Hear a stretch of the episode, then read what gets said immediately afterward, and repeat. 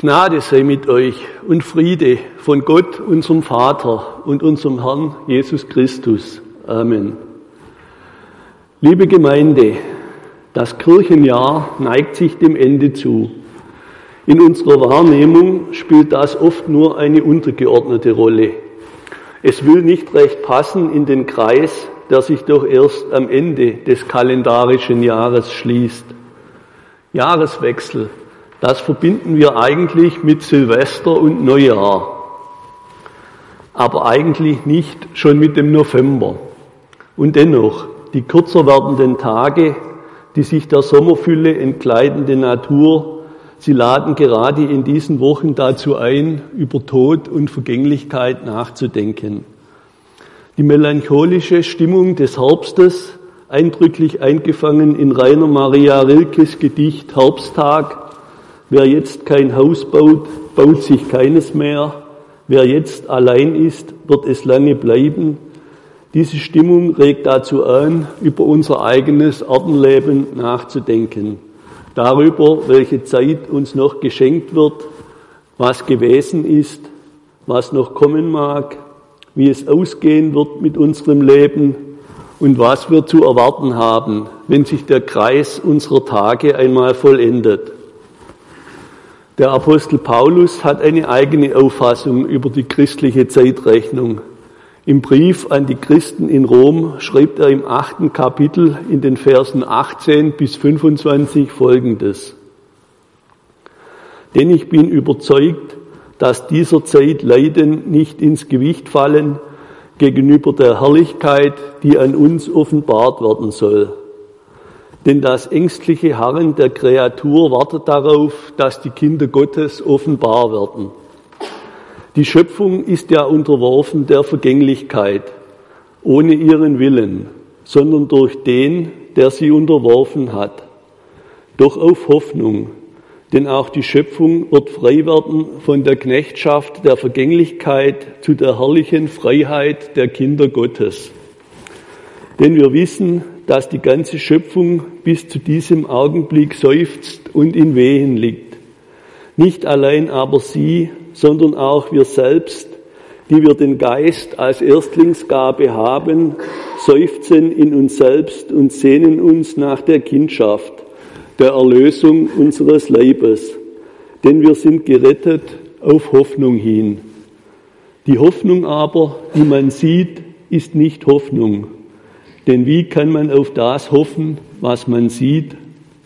Wenn wir aber auf das hoffen, was wir nicht sehen, so warten wir darauf in Geduld. Der Herr segne sein Wort an uns allen. Amen. Liebe Gemeinde, Leiden fällt nicht ins Gewicht. Das kann doch wohl nicht wahr sein. Das ist eine ziemlich schwer verdauliche Aussage. Leiden kann und darf doch nicht auf die leichte Schulter genommen werden. Leiden tut weh. Das Leiden eines geliebten Menschen mitzuerleben, kann schrecklich sein. Tickt der Apostel Paulus, der diese Zeilen geschrieben hat, denn eigentlich noch ganz richtig? Oder sollte er mal seine Uhr neu justieren? So mag vielleicht manch einer fragen, hat das denn überhaupt noch etwas mit unserer Realität zu tun? Wird da nicht einfach beiseite geschoben, nicht ernst genommen, was unsere Wirklichkeit prägt? Was nützt es denn, durch eine rosarote Brille zu schauen und einfach zu übersehen, wie es tatsächlich aussieht in dieser unserer Welt? Der erste Halbsatz unseres heutigen Predigtextes, ich bin überzeugt, dass dieser Zeit Leiden nicht ins Gewicht fallen, reizt ja geradezu zum Widerspruch. Will der Apostel Paulus etwa Not und Elend dieser Welt verharmlosen? Alles halb so schlimm? Sollen wir Christen nach dem Motto leben, Augen zu und durch? Die Erde ist ein Jammertal und wir freuen uns auf den Himmel. Will Paulus uns Christen hier auf das Jenseits vertrösten? Derzeitiges Leiden gegen künftige Herrlichkeit in einen Vergleich zu bringen, klingt jedenfalls zunächst stark nach Vertröstung oder nach nicht ernst nehmen. Aber so ist es ganz sicher nicht gemeint. Paulus musste in seinem Leben selbst genug Krankheit und Schmerz aushalten. Er hatte eine chronische Erkrankung, von der wir nicht genau wissen, was es war. Aber er hat sehr darunter gelitten. Auch durch seine vielen Missionsreisen hat er einiges erlebt und erleiden müssen. Ich glaube deshalb nicht, dass er das Leiden herunterspielen will. Paulus ist Realist und weiß, dass das Leben kein Ponyhof ist. Er weiß, wie schwer Angst und Sorgen auf uns Menschen lasten können. Er spricht an keiner Stelle davon, dass die Leiden irgendwann mal in unserer irdischen Zeit aufhören würden. Und trotzdem kann er sagen, das alles fällt nicht ins Gewicht. Aber nicht deshalb, weil es unwichtig ist, nicht deshalb, weil es uns nicht belastet, nicht deshalb, weil wir so stark und tapfer sind, sondern deshalb, weil das Leid dieser Welt nicht das letzte ist. Der Kontrast zwischen Leiden und zukünftiger Herrlichkeit durchzieht den gesamten Predigtext. Er macht seine Faszination aus und fordert dazu auf, genauer nachzufragen, was es damit auf sich hat. Gegenwärtige Leiden, die nichts gelten sollen angesichts der zukünftigen Herrlichkeit. Leiden kann und wird unser Leben jetzt noch prägen. Doch die Enthüllung der Herrlichkeit Gottes ist nach Paulus bereits im Gang. Das, was wir jetzt erleben, ist nicht der Maßstab unseres Lebens, sondern am Ende gibt etwas anderes den Ausschlag. Wenn Gott seine Herrlichkeit in die Waagschale legt, dann werden alle Not und alles Elend dieser Erde aufgewogen. Das ist die Hoffnung, die das Leben des Paulus bestimmt. Das ist auch die Hoffnung, die die Bibel uns heute Morgen weitergeben und vermitteln möchte. Freiheit, Herrlichkeit, Hoffnung, Kindschaft. Das sind die Worte, die diesen großartigen, kraftvollen Text des Paulus prägen. Ja, für Paulus ticken die Uhren tatsächlich anders. Den Zeitabläufen mit all ihren fragwürdigen, mit all ihren Fragwürdigkeiten hält er die unerschütterliche Hoffnung entgegen, wir sind gerettet auf Hoffnung hin. Man könnte auch sagen, wir sind gerettet, aber noch ist alles erst Hoffnung. Insgesamt sechsmal ist in diesen wenigen Zeilen unseres Predigtextes von der Hoffnung die Rede. Hoffnung, was ist das eigentlich? Ich hoffe, dass morgen die Sonne scheint. Ich hoffe, dass ich nachher ein leckeres Mittagessen bekomme. Ich hoffe, dass Bayern München deutscher Meister wird. Vielleicht wird es so, vielleicht auch nicht. Ist das Hoffnung, ein Warten mit ungewissem Ausgang? Hoffen und Harren macht manchen zum Narren, sagt der Volksmund in diesem Zusammenhang. Die Hoffnung, von der Paulus hier spricht, ist keine solche närrische Hoffnung, sondern eine, die mit Jesus Christus gefüllt ist. In der Bibel meint Hoffnung nämlich etwas anderes. Hoffnung bedeutet dort mit dem Herzen etwas wahrnehmen, was die Augen nicht sehen können. Christliche Hoffnung ist die Erwartung, dass Gott seine Versprechen erfüllt. Hoffnung heißt, dass Gott uns mit seinen Verheißungen eine Perspektive gibt, die kein Mensch von sich aus hat, in seinem Sohn Jesus Christus ist nämlich schon längst erkennbar geworden, was in Zukunft kommen wird. Gottes Liebe. Deshalb ist diese Hoffnung von uns Christen auch nicht leer. Wir haben in Jesus Christus einen zuverlässigen Hoffnungsträger. Weil Gott uns in ihm schon längst seine Liebe gezeigt hat, dürfen wir sie auch wieder erwarten. Weil Gott in Jesus Christus an Menschen heilend gewirkt hat, Darum wird er heilend wirken, weil Gott in Jesus Christus Menschen mit seinen Worten liebend umfangen hat. Darum wird er es auch in Zukunft tun. Und nur deshalb kann der Apostel Paulus auch hier schreiben, wir hoffen auf das, was wir nicht sehen. Wir warten darauf in Geduld. Paulus sieht die Welt aufgrund der Verheißungen Gottes mit anderen Augen. Und wer so wie er schaut, bemerkt, dass die Welt seit Jesu Tagen einen neuen Schein hat. Paulus sieht die Welt mit anderen Augen und wir sind eingeladen, ihm darin zu folgen. Mit Gottes Augen gibt es auch dort eine Zukunft, wo alles menschliche Leben endet, an den Gräbern. Mit Gottes Augen hat ein Mensch nicht umsonst gelebt, ist nicht zu früh gestorben, hat nicht nur gelitten, sondern darf sich angenommen wissen. Neues Leben bricht dort auf, wo keines mehr vorstellbar war, gegen jede Erwartung, gegen jede Regel, gegen allen Verstand. Das hoffnungsvolle Warten auf Gottes neue Welt, von dem Paulus hier schreibt, ist ein gelassenes Warten in Geduld, weil wir dessen gewiss sein dürfen, was in der Arie einer Bachkantate so klingt.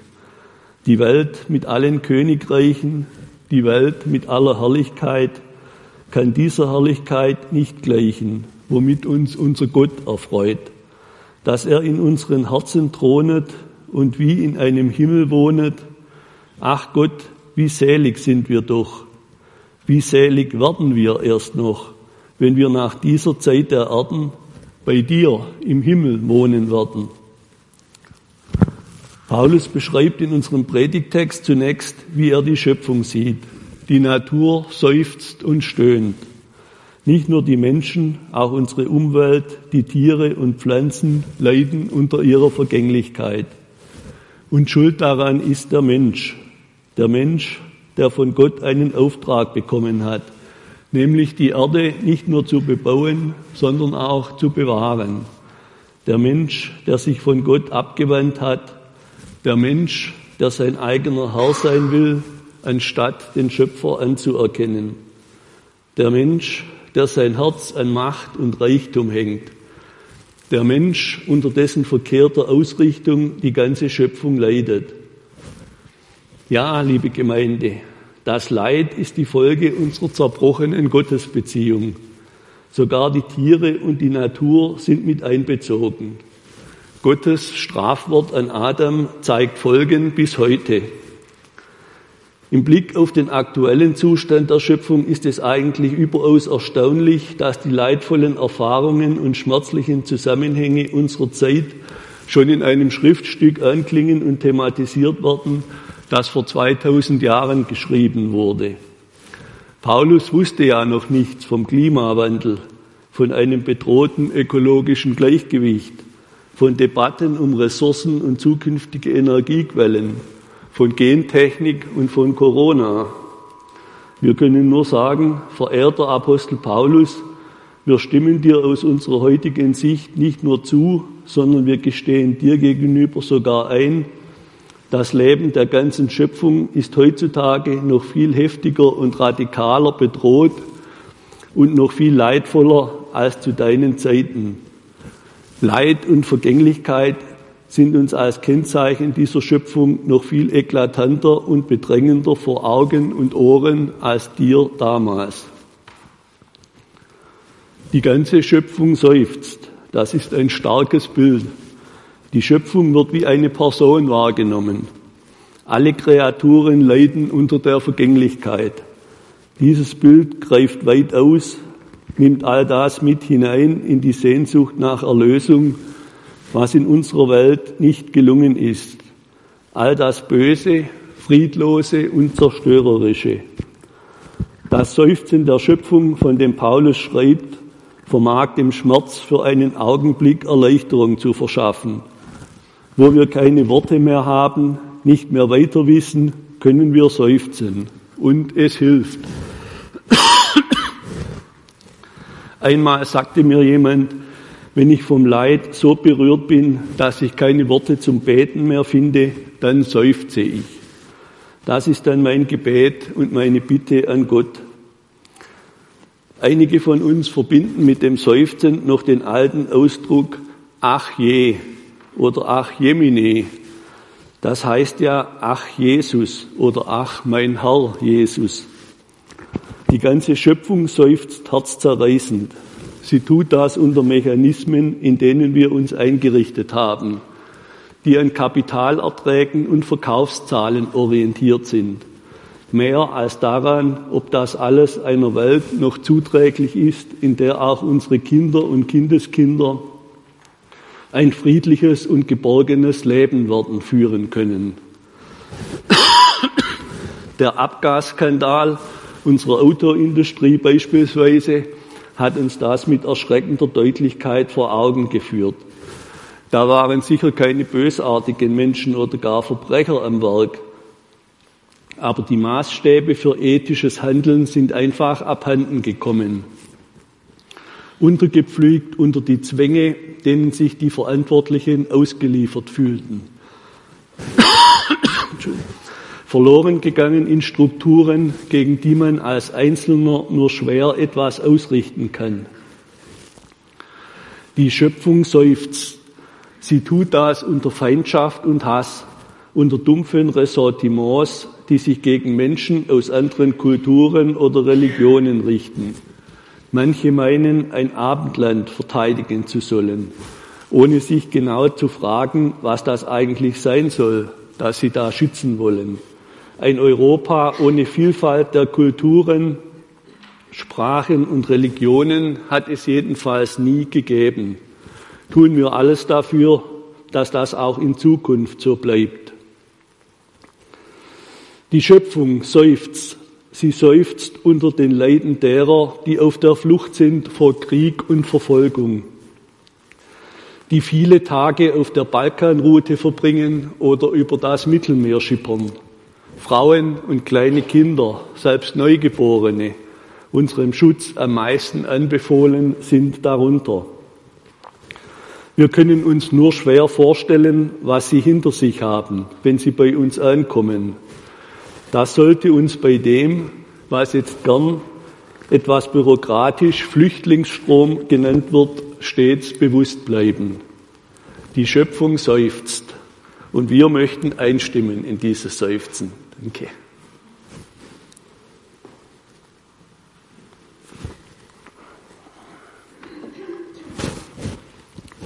Wenn wir auf vieles nicht gelungene in unserem Leben schauen, wenn wir die Schmerzen spüren, die uns der älter werdende Körper jeden Morgen neu beschert, wenn wir an die Lasten denken, die jeder Tag bereithält, an den Tod, der uns irgendwann bevorsteht, dann können wir Paulus nur beipflichten. Die Schöpfung ächzt und stöhnt wie eh und je. Und sie wird von uns Menschen unterworfen, ausgebeutet und malträtiert. Hier und da zwar ein Reservat für bedrohte Arten, aber das bestätigt nur die insgesamt beklagenswerte Situation. Der Mensch war ursprünglich zur innigen Gemeinschaft mit Gott bestimmt. Doch durch die Sünde kam der Tod in die Welt und mit ihm Angst und Schmerzen, auch für die ganze Natur. Ursprünglich hat Gott sich die Schöpfung anders gedacht. Doch ehrlich gesagt, das übersteigt unsere Vorstellungskraft.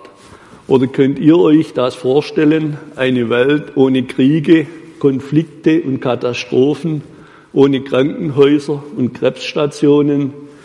Unsere Wirklichkeit sieht anders aus. Ohne Leiden geht es leider nicht. Unsere Freude am Leben wird von Trauer getrübt. Das Gefühl umfassender Vergänglichkeit sitzt tief in uns drin. Es ist uns in unserer gegenwärtigen Situation vielleicht nur deshalb nicht so bedrängend, weil wir genügend materielle Möglichkeiten der Zerstreuung und Verdrängung haben, die uns daran vorbeisäen lassen. Wer aber mittendrin steckt im Leid, der weiß, wovon Paulus redet. Er hart wartet auf Besserung. Es klingt in unserem Predigtext fast wie ein Vorwurf gegen den Schöpfer, wenn Paulus schreibt, die Schöpfung ist ja unterworfen der Vergänglichkeit ohne ihren Willen, sondern durch den, der sie unterworfen hat. Ohne dass wir das wollen, müssen wir sterben. Deshalb ist die Sehnsucht nach Erlösung von der Vergänglichkeit ein urmenschlicher Trieb. Wir sind eigentlich im Grunde unseres Herzens nicht damit einverstanden, dass die Welt, die ganze Schöpfung so ist, wie sie ist. Und wir sehnen uns mit aller Kraft nach einer anderen, besseren Welt. Und wenn wir Vers 22 unseres Predigttextes genau übersetzen, dann steht da, die ganze Schöpfung leidet und stöhnt wie eine Frau in den Geburtswehen. Ich kann hier als Mann nicht mitreden, aber jede Mutter weiß, wie schmerzhaft Geburtswehen sind. Dann, wenn es kaum noch zum Aushalten ist, dann, wenn die Kraft am Ende ist, dann plötzlich ist das Kind da, dann ist das Glück grenzenlos, dann sind die Schmerzen schnell vergessen. Der Apostel Paulus vergleicht Angst und Leiden dieser Welt mit den Geburtswehen der zukünftigen neuen Schöpfung. Das Wunder eines neugeborenen Kindes. Es ist vielleicht die beste Veranschaulichung der Überzeugung des Paulus, dass die Leiden dieser Zeit nicht ins Gewicht fallen gegenüber der künftigen Herrlichkeit. Das Leben ist stärker als der Tod. Wo zeigt sich das eindrücklicher, intensiver, freudiger als in der Geburt neuen Lebens, das uns geschenkt wird, damit wir es lieben, schätzen und bewahren. Wir Menschen sind zwar vergänglich, wir müssen auch leiden. Das ist richtig und unabänderlich. Was es aber gibt, das ist eine fest begründete Hoffnung die Hoffnung, dass es einmal eine neue Schöpfung geben wird. Wo liegt die Rettung, die Erlösung von der Kraft der Vergänglichkeit? Sie ist schon in uns angelegt, die wir den Geist als Erstlingsgabe haben, schreibt Paulus. Da ist also offensichtlich schon etwas in uns angelegt. Der Geist als Geschenk Gottes. Der Geist Gottes macht frei, sagt er kurz vorher. Der Geist Gottes ist bei Paulus immer der Geist, der Jesus Christus auferweckt hat. Dieser Geist wird von Paulus als Erstlingsgabe Gottes bezeichnet. Das bedeutet, der Heilige Geist ist bereits die Anzahlung für das Ganze. Gott verpflichtet sich mit dieser Anzahlung, diesem Pfand zur vollständigen Auszahlung des Ganzen.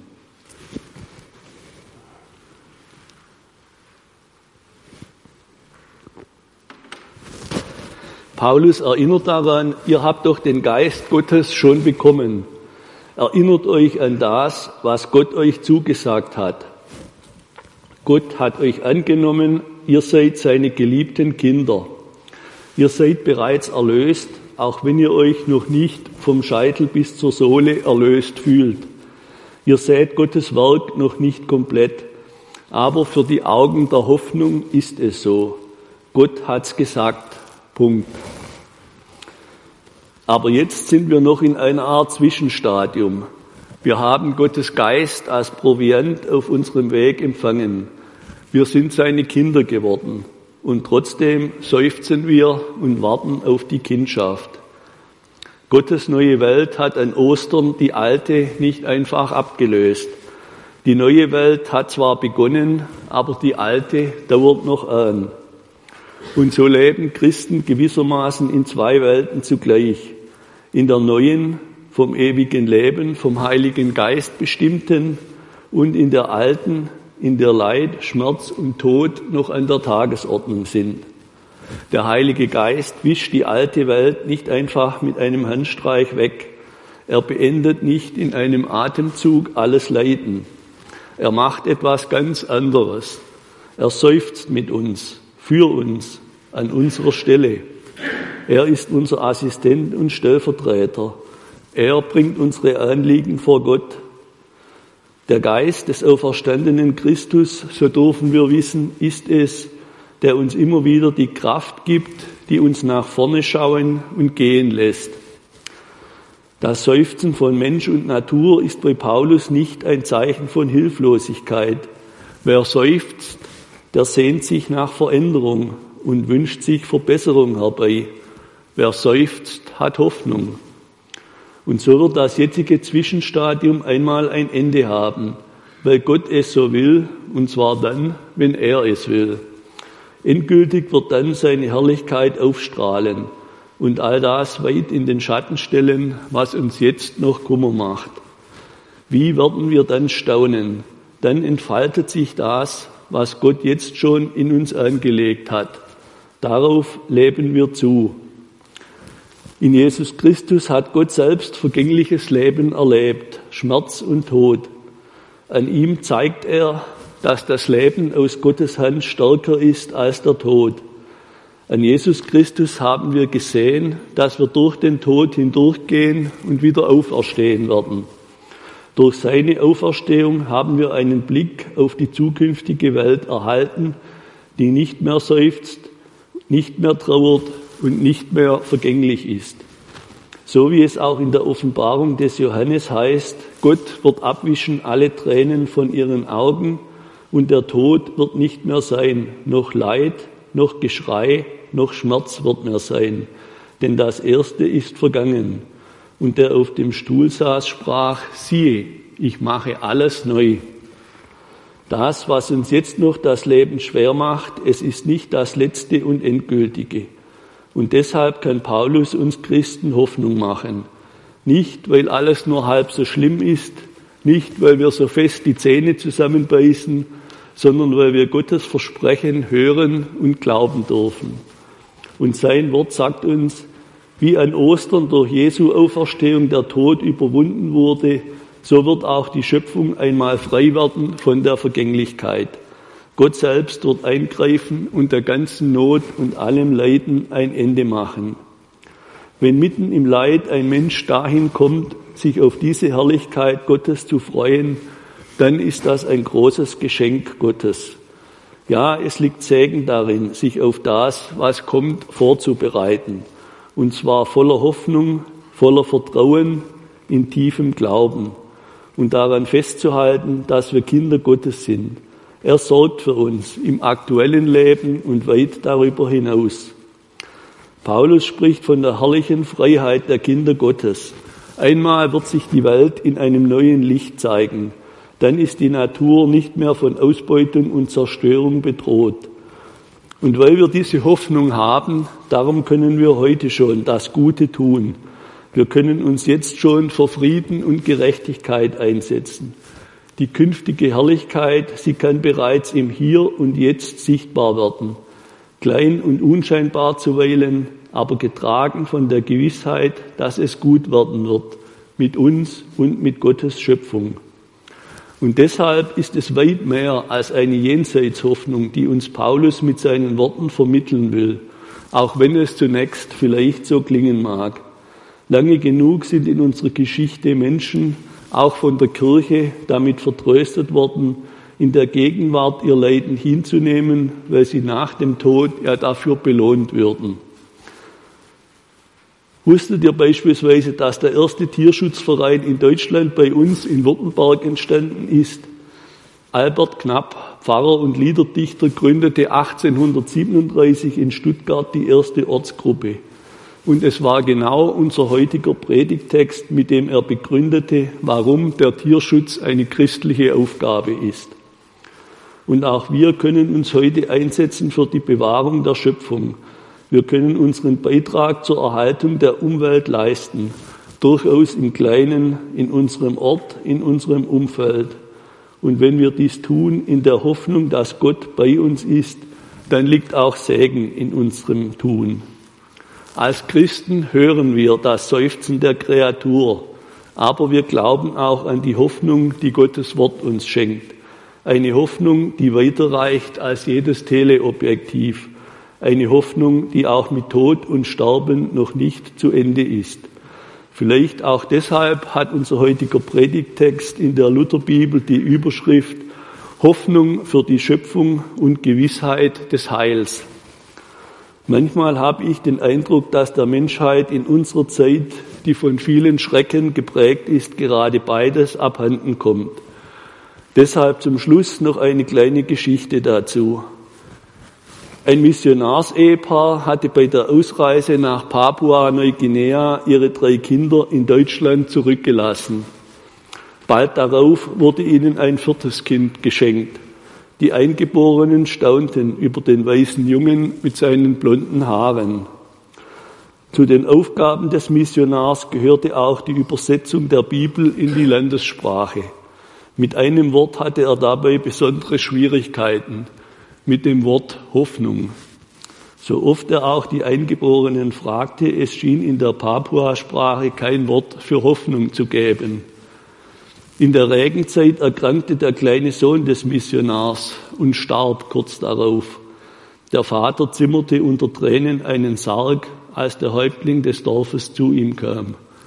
Er sagte, dein Sohn ist tot, werdet ihr nun von hier fortgehen? Nein, antwortete der Missionar, wir bleiben hier.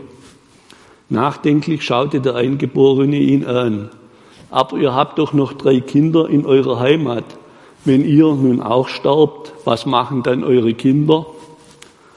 Das macht uns zwar Angst und Sorge, aber wir wissen, dass Gott für uns und unsere Kinder sorgt. Missionar, sagte der Häuptling, ihr Jesusleute seid erstaunliche Menschen. Ihr fürchtet euch nicht vor dem Tod. Ich glaube, ihr könnt durch die Wolken sehen. Ja, sagte der Missionar, wir können durch die Wolken sehen, auch wenn sie noch schwarz und dunkel sind. Und plötzlich merkte er, dass er das gesuchte Wort für Hoffnung gefunden hatte. Hoffnung haben heißt durch die Wolken sehen, dorthin sehen, wo Gottes Zukunft uns erwartet, dorthin sehen, wo die Vergänglichkeit der Schöpfung in Herrlichkeit verwandelt wird. Das darf unsere Perspektive sein, ja, liebe Gemeinde, die Uhren der Christen ticken tatsächlich anders. Sie richten sich nach den Ordnungen dies, nicht nach den Ordnungen dieser Welt, sondern nach den Ordnungen Gottes. Darum sind wir mit diesen Uhren zwar in der Welt, aber mit einer eigenen Zeitrechnung. Der Verlauf des Kirchenjahres lässt uns das erfahren, gerade in diesen Tagen. Wir denken in den nächsten Tagen und Wochen an unsere Toten.